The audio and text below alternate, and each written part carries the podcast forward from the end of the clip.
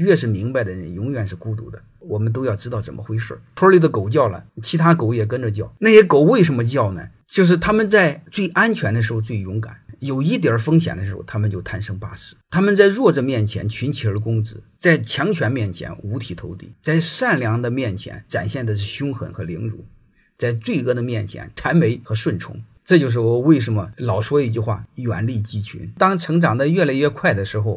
你们一定会越来越孤独。你开始孤独了，你开始会思考了，也意味着你在多数人眼里是有病，是神经病。这个天才和神经病本质上是没有区别。